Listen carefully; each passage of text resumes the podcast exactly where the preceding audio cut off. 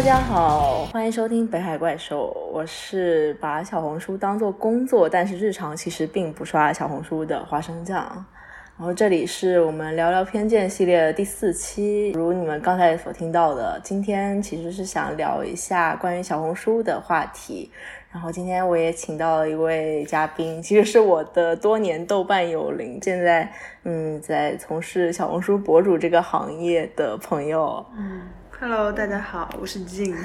然后我其实也没有做小红书博主了，就是自己在做一些内容，经营一些账号，也不算说做的特别好，但是也积累了一些粉丝和赞藏吧，然后算是一个素人博主。嗯，所以你现在大概多少粉丝啊？呃，现在在小红书上大概有三千多个吧，然后赞藏的话大概是五万左右。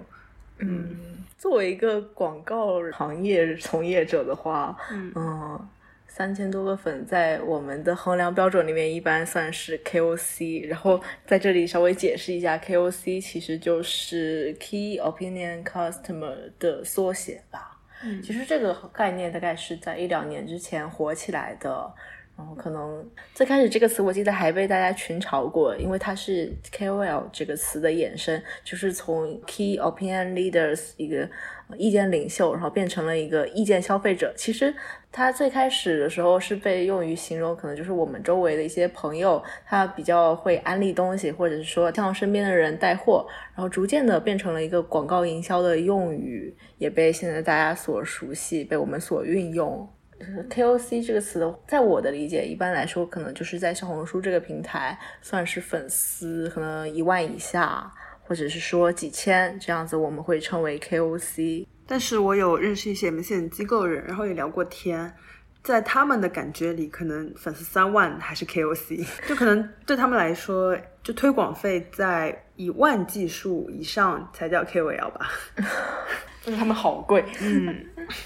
所以你是从什么时候开始做小红书？去年，嗯，我是从去年就是疫情开始之后，在大概去年五月份的时候，就国内大概正常恢复了一些行动。但是大家因为出不了国，没有地方去玩嘛，所以也会更多关注在一些上海的生活日常以及消费的地方的时候，开始作为一个分享这些可以去的地方的人。最开始我是做看展内容，反响还不错，然后我就慢慢开始带到一些探店什么的。所以你是作为一个全职的职业去做这件事情吗？还是说只是一个业余？嗯，只是一个业余，因为我其实也有在做一些其他事情作为主要赚钱的。工具吧，那你现在在小红书会发什么样的内容？嗯，其实我一开始发的内容还挺多样化的，我会发一些，比如说摄影的构图啊、调色啊，然后以及一些生活日常的分享。我记得我最开始报的几款是。一些刚刚就是上线的展览，然后当时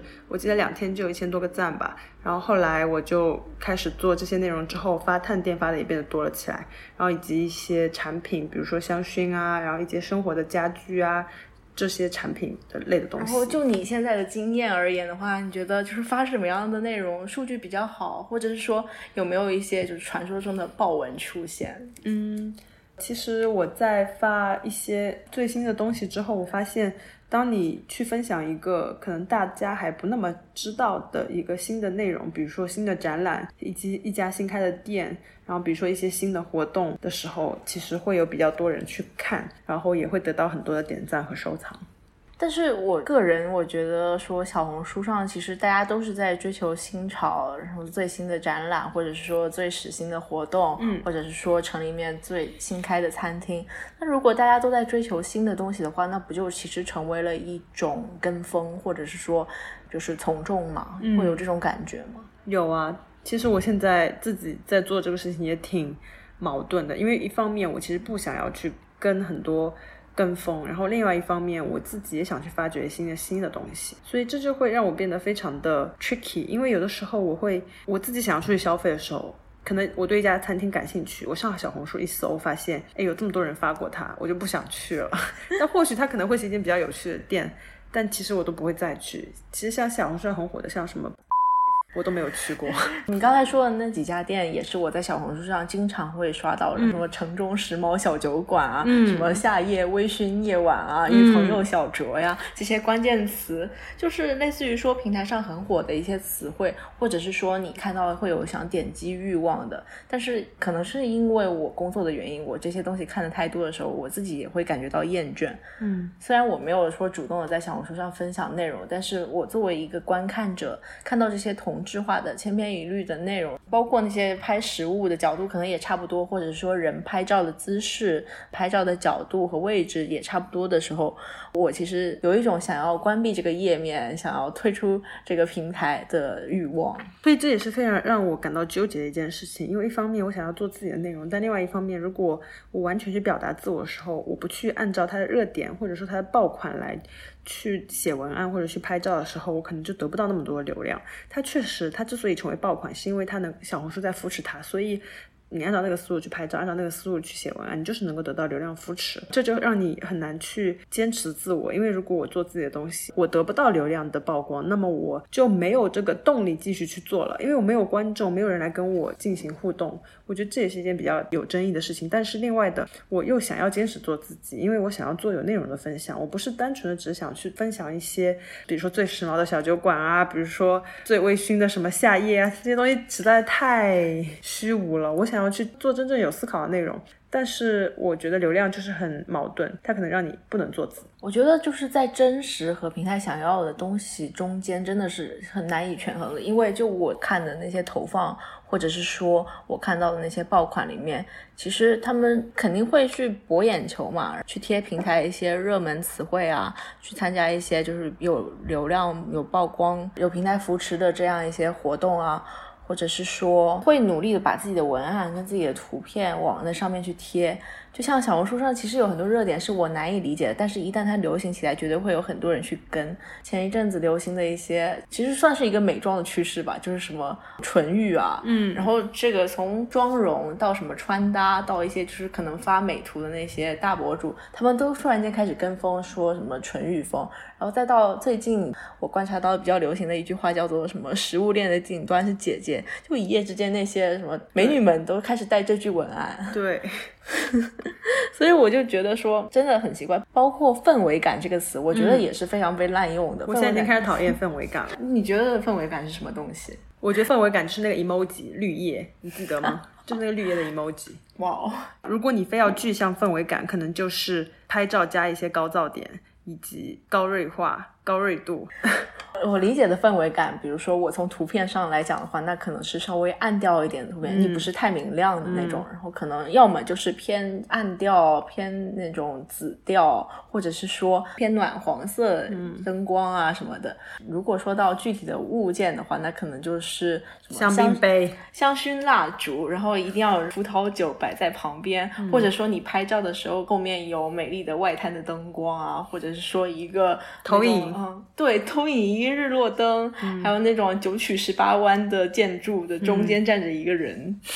所有的这些东西都可以归类为氛围感。所以我觉得它是一个被严重滥用的词语。包括我现在看的那些内容，有时候我自己，因为我我要上手改这些小红书的 KOL、KOC 的文案的时候，我经常也用这个词语，因为我觉得氛围感是一个可以概括一切的词。我觉得氛围感就是一个你打出去全，但是记不到任何东西的词。对。如果这个词语被用多，它其实就是一个无效词汇。对，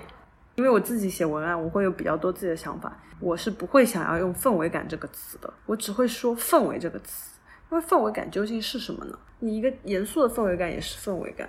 对吧？对，我不喜欢这样的方式，就是这个词让你觉得有一种很朦胧啊，或者是说有一种抽象的感觉，但是它到底是什么呢？可是不得不说，你写这样的词，别人就是愿意点进来看，对，想看一下到底什么叫做氛围感，可能就是大家就觉得这是一个对于热点的餐厅的描述。当你描述到氛围感的时候，因为就像我刚刚说的，它言之无物，所以你会想要点进去看它究竟是什么。但是它会给你一种美好的感觉，对这让我觉得就是像是小红书上很多的东西，它可能是展现了美的一面，或者是展现一种理想生活，展现一种就是让你想要去过的这种生活。嗯，可是我觉得话说回来，那这样的话，很多所谓的氛围感，其实已经变成一种非常商业化的、价值化的东西，它并不是真正的我们所想要去做的一些事情，所以它本质还是成为了一些商业的，就是工具而已。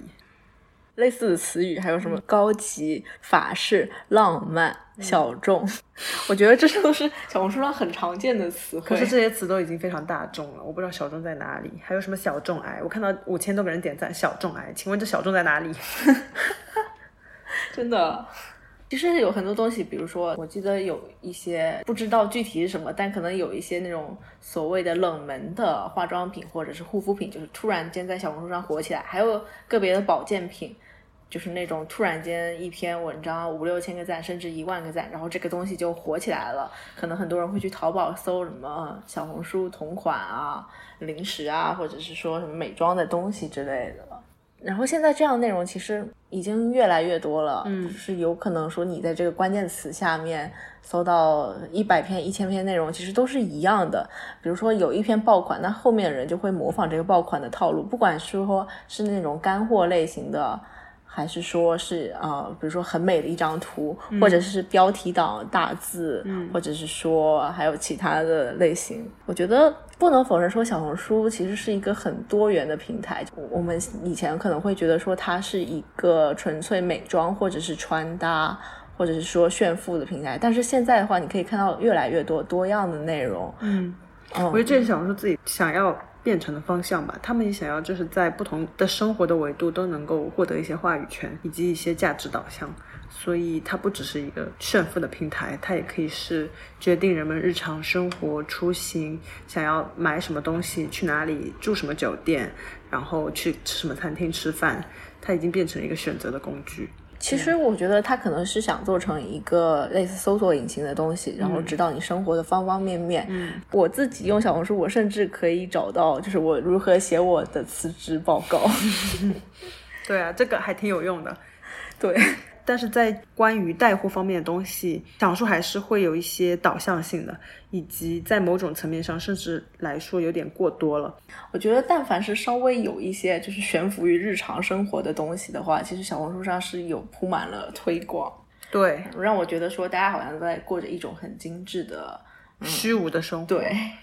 然后在里面其实很难得到有效的信息。对，这就是我现在开始不用小红书来搜索内容的原因，甚至会帮助我变得有一些低欲望，就不想要再花钱去消费。嗯，你在做小红书的账号前后的话，你会觉得说，就是对你的生活，或者是说对你的消费选择有什么变化吗？嗯，当然会啊。我觉得之前我还是会花，我会花一些精力去筛选餐厅，然后或者说去看一些展览。但现在我对大部分餐厅和展览都没有兴趣了。然后以及有一些，我觉得，但是就前两天我跟我朋友出去玩，我们还在说，我说我们我们已经很久没有这样纯粹为了消费而出来玩了。就是你会发现，当你觉得这些餐厅都是用一样的伎俩在骗你去的时候，你就不想再去了。但是我觉得小红书其实就像以前的什么微信、微博一样，对于每家餐厅，是特别是对于新开的餐厅来说大，众点评。对，已经已经成为一个就是越来越通用的一个营销商业的营销了，对对对，但是这也是我需要，我觉得需要我们自己去思考的一个地方，因为我觉得人们还是需要一些真实的信息，而不是只是一些虚无的。浮夸的商业广告，所以如果我在一个平台看不到任何有价值的信息了之后，我可能就不会再往这个平台去搜索了。虽然其实它花里胡哨，包装的再精美，但我剥开里面就是一颗不那么好吃的糖。我可能吃一次，我知道，嗯，这不那么好吃，可能下次不会选错了。但是我下次再吃，会发现无非就是那样。但我觉得这也改变了我们的很多的商业的方式。就上海很多餐厅，它就是昙花一现，它就是专门做小红书爆款。那它可能三个月就能够收回本，那它开半年倒闭，那它也能赚钱。这导致了我们的后疫情时代，我们的整个商业的改变。嗯，我自己也会思考，这是一个好还是不好？我觉得营销的发展是小红书能够存活的必然性，但是这背后的商业逻辑其实也是挺值得去深思的。现在就是对于一个类似初创品牌，或者是说刚才说的那种新开的店来说，就在小红书上的营销手段。就我了解，可能是类似于一个金字塔一样，或者是说矩阵的一样的打法。嗯，因为小红书上的那些达人可能会分什么 KOL 啊，包括 KOL 里面也分那个什么头部博主、腰部博主，还有什么尾部博主。我是踝部博主。然后还有 KOC 哦，对不起，那我是 KOC。然后再往下，甚至还有素人，就是那些什么几百个粉丝的，有些可能是 MCN 机构的话，会专门养一些这样的那种几百个粉丝的账号。然后你点开里面的那个资料，可能只有一条内容，那这条内容就是专门他们养号做的一个铺量，或者是说投放。然后所谓铺量的话，其实现在的策略很多就是用一些。KOC 就是那种呃几千个粉丝的 KOC 去做一个类似于大量的嗯都是差不多类型的内容，然后包括。一些探店，或者是说那些什么，嗯，就是快消类的消费品，或者是说美妆的话，会很经常用这种打法，以至于说你可能搜一个词，比如说你要买眼影，你搜眼影，可能你搜到就是一屏的内容都是同一个品牌的投放，嗯，或者是说同一款产品，还有餐厅也是，这样我感觉很无聊。对。然后 KOC 吧，比如说刚才说的探店，那你可能作为一个传说中的探店 KOC，你也会接到过类似的这样的推广。嗯，其实我一开始也不是做探店，我其实一开始发的展览多一些，然后发的内容会杂一些，是后来开始有一些品牌找到我去做探店的置换，然后到推广，可能钱也不多吧，就几百块这样子，然后才慢慢开始更多的去偏向这一个轨道。但是我接下来可能也不会太专注于这个赛道，因为我觉得探店可能对于大众点评来说会更多一点。小红书上还是想分享一些更加日常化的生活化的内容，或者说真正的有自己思考的内容。嗯，因为做探店赛道竞争越来越大了。你觉得探店没有思考吗？可能我觉得要看做的人是怎么样的吧。当你的竞争对手都是去做一些没有那么多思考的内容的时候，你也会被迫去做这些东西，因为。流量都分给这些人了，对不对？嗯，我在搜索一个餐厅，如果说满屏都是一样的内容，然后他们都分享的是一样的吃的，就是很明显可以看出来这是同一个品。品牌的推广，对同一个品牌的推广，包括他们那个描写这些就照片，甚至都差不多。对，照片差不多，然后他们都是结伴去探店的 方式也是一模一样，包括他们主打的产品点什么的都是一模一样，所以我猜测他们也是严格的按照 brief 进行的书写，对，老老实实拍了什么八张图、九张图。嗯，但是反正我自己会觉得很无聊，而且这样的推广的话，看似是一种就是铺量，但其实没有什么太大的引导价值。对，对我来说的话，其实只会在我心里减分，因为它会让我觉得说这是一个在小红书上狂做营销的餐厅。那它的口味到底如何呢？还是说它只是一个以排队著称，实际上没有什么技术含量的店？嗯，也许会像你刚才说的，就是昙花一现而已。这一波推广以后，它可能不久以后就消失了。但我觉得还是有一些店做的不错，他可能是通过自己的能力去吸引到很多 KOC，他有也有一些店是不做任何的推广的，所以我觉得如果只能靠推广，没有产品，没有你这个本身的足够吸引人、反复再去的这个产品的价值的话，你花再多钱去做营销，也未必收得回本。很多店的话，可能就是在小红书看到，但是实际上只会去一次两次。对，因为小红书搜索可能会有一个最新的按钮，当你点击那个最新，可能大家看到的就是真实的反馈，其实都是一些哦真实的用户、真实的消费者去拔草，然后说难吃啊、吐槽什么的。对，只不过他们可能被前面的那些投放的内容所掩盖了。对，所以就是你在做探店这种内容的时候，作为类似我们刚才说的那种一次性投放一百个、两。两百个博主的其中一个，你会有什么样的感觉吗？嗯，一开始我觉得我接到推广也会感到挺开心，觉得自己的价值得到了认可。但是在慢慢的就是会有同类的竞争，以及一些 brief，以及一些我不能够再做非常原创的内容。比如说他们会对你的照片以及你的文案会有要求，比如说你一定要拍哪一个 logo 啊，或者说你一定要按照怎样的方式去输出的时候，我会感觉到一种被绑架。就是，但是。也不是纯粹说为了赚钱，我就必须去牺牲这些事情，而是我不能够再通过我自己的方式去获得一些别人的认可。这件事情让我感到比较困扰，因为你如果真的按照 brief 做的非常的商业的话，说白了，我自己都讨厌这些东西，对吧？我想起来，可能有一些比较大的博主，他们接的商单变多了，或者是说受到品牌的约束比较大的时候，他们可能会做一些就是违背自己风格的东西。嗯，那可能粉丝。会在下面评论说啊，他犯啊，或者是说一些推广不像平常的你啊什么的。嗯，所以我觉得，如果就品牌方来说，如果我是品牌，我可能会给博主更多的自由度去做自己想做的事情吧。但是我既然投了这个钱，我希望他能够得到最大的价值。对，对的，就是对于自己的产品做出更多的展现。对，这也很正常。对，我希望博主对你的内容更用心一点。对。但是我今天其实也刚好在听一期播客，其实是竹子，就是已经算是头部 blogger，但是他自己会也会觉得说接多了这些啊商业推广啊品牌给你的 brief，他用心做内容，但是到最后也会发现他其实只是这个品牌推广、品牌投放的很多人里面的一个，可能就是被做在结案报告里面，或者是说被在推文里面作为一个比较好的案例什么的。就是你的那些创作的价值都失去了他们的意义，嗯，它最终就变成你商业的工具。对，甚至于对我来说，就是我站在一个品牌方或者是嗯代理商的角度来说。说我投放了一百篇内容，但是我在做结案报告的时候，可能只是列出来一个光鲜亮丽的数字，或者是说呃超越了 KPI 多少多少倍，然后总共收到了呃几百万的曝光，还有什么几篇报文，但是在这个报告里面呈现出来的可能也是几篇报文，就是在数据维度上，但是你实际上你投放了那么多的东西，嗯，你站在博主的角度，你可能自己就会觉得说，只是一百分之一，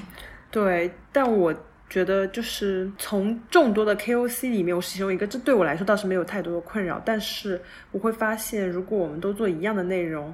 你又怎么去跟别人竞争呢？毕竟我是以做内容为主，还是希望自己能够产出一些独特性的，或者说有自己个人思考、有价值的观点。但我发现市场不需要我的想法，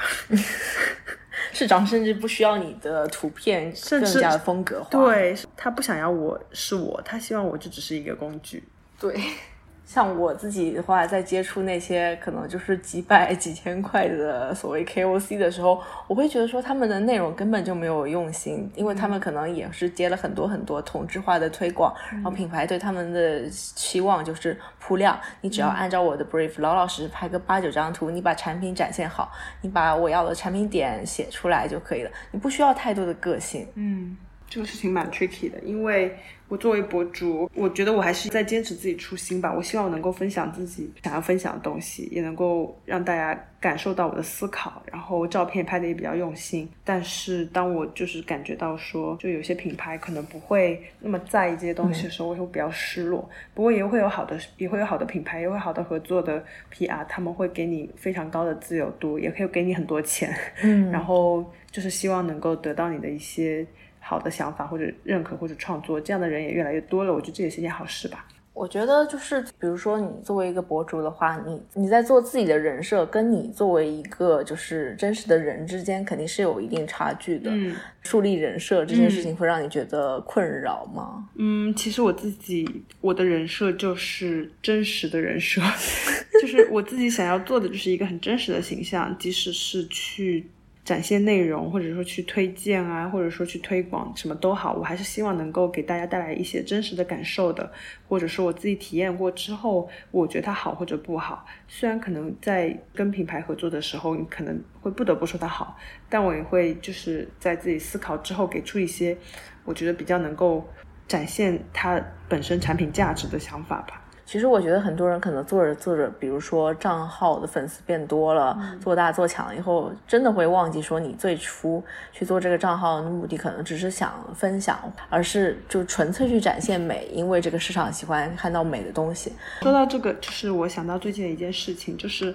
因为在我开始做就是小红书账号之后，大概。也没有多久吧，然后就是也有一些相同的账号，然后我们也会互动。然后前几天我在大众点评上有看到他他的一个小号吧，然后我们有大概聊天聊了一会儿，就是我跟他讲说，因为他最近做的内容做得非常好，然后也总是很多爆款，八十条九条都是爆款，也看到他接了特别多的推广，然后我估计他应该也赚了不少钱，然后粉丝也最近应该差不多也过万了，然后就我们就有互动，我就跟他说。因为你知道这些账号其实都是靠着互相点赞啊，然后抱团啊，一起去、一起去推荐、一起去推广，然后可能甚至一起去探店拍照这样子。所以，嗯，如果你不去参与到其中，变成一部分去互赞、互相评论的话，你很可能就没有办法去瓜分他们的流量，被他们的粉丝看到，就会比较难做。但我因为我个人比较懒，我懒得去经营。然后，但我看到他做的非常好，然后我们就聊天。我跟他说，看到你最近过万了，然后爆款也很多，帮加油什么的。然后结果他很真诚的跟我袒露了，说 他的粉丝很多都是买的。这件事情让我也感到比较的震惊，也不是震惊，就是有一种反而就是舒了一口气的感觉。因为我之前总觉得说，就我做了这么久，很也没有太好的起色，但是别人可能就通过。互相点赞啊、评论啊，就能够获得那么多粉丝，可能内容上来说也没有特别多的优胜，或者说怎么样，就让我自己还蛮挫败的，觉得自己可能价值上来说没有那么的有用。但是他的这些袒露让我觉得还挺放心的，就好像你发现一个大美女也在偷偷做微整一样。这件事情我知道，哦，对，嗯，就是在我在小红书上看那么多探店，其实真正有特色的，真的说不上几个，嗯，就是那种可能是什么拉丝芝士，然后体现一种很夸张的效果，或者是说把图把几张那个菜品的图拼起来，然后把图 P 的那个饱和度比较高啊，嗯，或者是说啊加一点暖色调的滤镜啊，嗯，就是显得很诱人的样子，嗯，这样的图我觉得真的见的太多太多了。当然你可能就是在。看的时候会被其中一篇笔记就勾起食欲、勾起消费的欲望，但是这样的内容看多了有什么用呢？同质化太严重，所以当观众们都已经习惯了，所有人都在产出这样内容的时候，它就没有更多的稀奇性了。对对，而且这样的视觉刺激就会把人的一个阈值去调得越来越高。对，所以我觉得品牌在推广或者说就是这些博主在接推广的时候。我也觉得真实一点更好吧。嗯，我在想小红书上大家其实都是喜欢看怎么说呢美的东西，或者是说一些让人精神放松愉悦的东西。嗯，中间可能有一些差距，比如说我是一个社畜，嗯，一个成天加班，然后到晚上睡前才有空想要放松一下的社畜，我打开了小红书，嗯。然后我希望我的信息流上都是一些美丽的、令人愉悦的，类似于说岁月静好的风景啊，什么一人独居 vlog 啊，或者是说那些拍得非常好看的精致美食啊，还有就是美女啊。我其实以前对于小红书的首页推荐美女这件事情，我一直不太懂，就是我也不会去点开。但是现在我觉得啊，看美女好像也是一种享受。是的，我觉得他在营造一个。跟我们现实生活中其实很反差的梦吧，但是我现在也会觉得说，它可能真的会逐渐往一个生活分享，或者是说往更日常的方向贴，因为大家也知道，就是小红书的用户其实很多都是像我们这样的，就是真实生活中的人，甚至有的就是朝九晚五哦，不对，甚至有的是什么九九六社畜，嗯嗯，或者是说非一线城市，可能是三四线城市的女孩子。因为我今天也在听那个 GQ Talk，在专访小红书博主的一期播客，然后里面他说了一句话，就是说，嗯，极致的美本身就是一种霸凌。现在更流行的其实是一种更日常的，对，就是说前几年可能更流行的是类似于范爷啊，还是什么，就是那种很飒的美女，甚至说什么雌雄莫辨。但是现在可能更流行的是日系的，或者是说更真实的那种美。嗯，我觉得因为大家都逐渐意识到成为范爷的不可能性之高了吧？对，高不可攀的感觉。啊，以及我作为 KOC，我觉得我对于平台的一些希望，可能，可能就是我觉得能够更多的去扶持原创作者吧。其实我很讨厌垂直这一件事情，因为我觉得生活，我的生活不可能只有一面，我不可能每天都只在探店。对，我生活中还有很多其他的事情，也是我想要分享的。如果我只被允许去分享探店，我的生活就变得非常的枯燥和无聊，它就不再是一件有意义的事情了。所以我觉得平台可能在出于最高效高效的话来说，去用垂直去吸粉涨粉。但是我作为个人 KOC 的时候，我还是更希望能够被更多人看到，而不只是说，因为我做探店内容，就必须只去做探店内容才能够吸粉。我觉得这是作为一个真实的人的表达的诉求，嗯就是不想被圈死在一个领域或者说一种内容、嗯一种风格里面。嗯那小红书其实它现在是主打是一个分享平台，现在小红书的博主可能都是一周四更、五更，甚至是日更。那如果你在上面分享内容的话，就是保持一个比较高的更新频率，嗯那这样会有让你觉得说就是自我掏空吗？有啊，所以我现在有点自暴自弃，我已经两周连续两周每周只更新一篇了。但是我觉得流量这个东西就是一个非常谜一样的东西，你去追求它，它可能不来理你；你不追求它，它又会来找你。所以 我现在已经懒得去猜测流量游戏了。而且说实话，三千个粉丝，我已经做了一年了，也没有太大的起色。如果不是要去买粉的话，我觉得我也没有更多的商业价值。嗯，我现在已经变得非常的就是佛系，能接单就接单，不接单我就是专门只做自己分享也挺好的。我不想要再被这种看到别的博主发了爆款又很焦虑这样的事情来掏空了。我本来做这个就是为了分享，嗯，能赚点钱就赚点钱，赚不了钱也无所谓。如果我还要为这个事情再次感到焦虑的话，我本来已经够焦虑了，我不想再焦虑了。不管是博主还是说是普通人，其实大家就是在这个时代的焦虑已经真的已经够多了。嗯，我有过这么一个时期，就是我不发小红书，我就会浑身不舒服，会焦虑到睡不着觉，然后确实也是会反反复复的进行这样的时期。但是我觉得说，就算我发了，我也未必见得就会涨多少粉丝，所以我觉得就算了，躺平吧。因为我去年也有一阵子，就是试图要运营小红书账号，然后也在猜测它的流量密码，就是我到底发什么才能火起来？我是要蹭一些就是可能在平台比较热门的、没有什么人分享过的小众餐厅，什么城中最火小酒馆，还是说是测评合集啊，类似什么冰淇淋测评合集，或者是说什么盒马新品，还是说是咸蛋黄、榴莲、芝士，也一直在猜。但是我也从来没有摸，可能也没有用心去做这件事情。可能你也没有非常认可它的价值吧。对，我觉得我在去试探它的时候，我自己也是对它还是始终抱有怀疑的态度抱有怀疑。我之前做的时候也是比较痛苦嘛，我就跟他吐槽，他就说，你不能端起饭碗吃饭，放下饭碗骂娘。所以，既然如果你要玩这个游戏，你就要认可它的价值，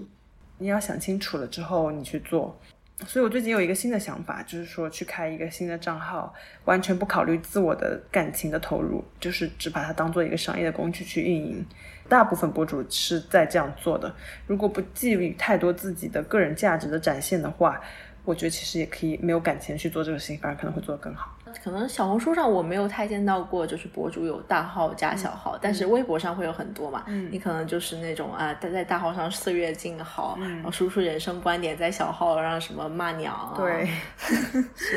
其实人都是这样子，就是复杂多元，然后甚至是割裂的。对啊，所以你不能把它变成一个垂直的，只有一个人设的账号，我觉得这是不现实的，这很反人类的。对，真的是很反人类。嗯怎么说呢？就是作为创作者，现在我也可以把自己称为创作者。就是我在做播客的时候，有时候也会因为要周更，然后会因为想选题而困扰。甚至我一开始是很抗拒说把我的日常生活放到里面，我一开始只是想做一些类似于说讨论城市生活的。嗯，事情，但是后来的话，我会发现这个内容的输出会伴随着我人生经历、人生轨迹的一个变动，包括我把一些什么 crush 啊、什么辞职啊、什么失恋啊这类的事情都编织进去了以后，我本来是一个就是我希望自己跟社交网络隔绝的距离的，就算是我在日常可能会经常发一些东西，发发牢骚、倒倒垃圾、吐吐槽，但是我还是希望说，就是跟我这个人要稍微远一点，我不想把所有的事情都倾倒在社交网络上。但是做播客以后，我逐渐觉得说，其实一些真实的分享，其实是真的会触动到人的内心，或者是说打动到人的。可能你说的话没有那么的口条清晰啊，逻辑合理啊。但是就是会有人看重你的真实的分享，然后希望说跟你的生活有一些共振，有一些共情。嗯哼，我觉得这是就是做内容的时候一个比较让人愉悦的、让人想要继续做下去的地方。所以你说做小红书也是这样吗？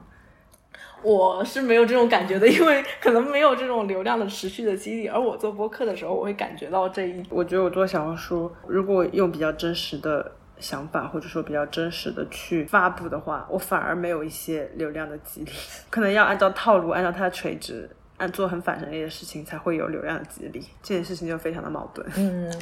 可能确实是你要迎合一些平台的规则，我就不快乐了。对这点，我在看小红书的时候，我也会觉得很明显，就是你明明是一段完整的话，你为什么要一定要强行分段？对。然后为什么要插入这么多的 emoji？好像这样子才能让人阅读一样。对。然后我觉得播客就是一个比较包容你完整的表达，那或许我应该说清楚一件事情，而且是能够就是听众会比较接受说真实的情感的流露，还有就是一个怎么说呢，一个长达四十分钟甚至一小时、两小时的内容的聊天，或者是说嗯一个人在那里絮絮叨叨，嗯，因为现在大家被短视频轰炸，可能很多人已经就是难以接受那种。什么五分钟甚至是三十秒以上的内容了？嗯，你希望就是别人在看你的小红书的时候是作为什么样的观众吗？我觉得我的账号可能作为一个旁观者来说，也不算是一个非常的有商业价值的账号。但是我觉得，如果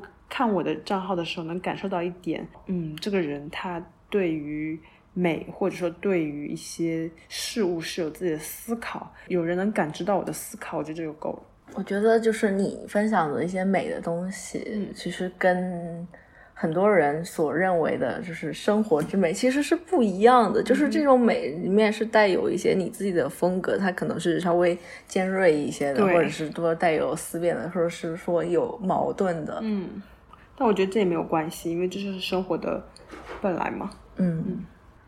我觉得聊完以后，我我还是不会去用心的刷小红书，因为我刷的时候是对它带有戒备的。一方面是会想到我的工作，激发加班 PTSD 什么；另一方面，我还是会觉得说它就是带着一层滤镜的生活，不管是什么氛围感的滤镜，还是什么法式、日式。但是我觉得，如果接下来能够有更多人真情实感的去分享自己的。真实的想法，或者说更加能够有自己的原创的东西的话，小红书还是会变得越来越好的。就像我现在看 Instagram 的时候，还是会感到很治愈。对，我觉得人就就是会有去看、去接触美好的东西的欲望。对，其实我觉得需要去触碰现代人的心灵的方式，需要更加的真诚。就是我们很多时候会觉得说，做一些嗯比较直白、简单、粗暴，然后直击那种就是观看据点的东西是就是流量密码。但是实际上的话，就是不管是内心的本性也好，还是说。就是对美的追求也好，我们还是会想去做一些更深度的东西。我们希望有一些沉淀，或者是说，至少你看完以后是留下什么，而不是说你可能就是那两百分之一或者两千分之一看完让人没有任何印象的，就是千篇一律的那种文案和苍白的文字、苍白的图片。我觉得我们的 PR 和广告公司和品牌可能也需要有更多的 包容度吧。惭愧的低下了头，感谢 Jenny，感谢我们的这次对话，帮我也梳理了很多想法。嗯，明天的我还是要去面把小红书当做工作，但是也许明天的我在看小红书的时候会更加的不那么焦虑一点，对，会稍微平和一些，有一些新的看法。然后也希望俊的小红书。当然祝你越来越好，但是也希望同时你还能保持自我和真实，保持自己的风格。好，谢谢你，我会尽量的。好，好，谢谢大家，先到这里。好的，拜拜，拜拜。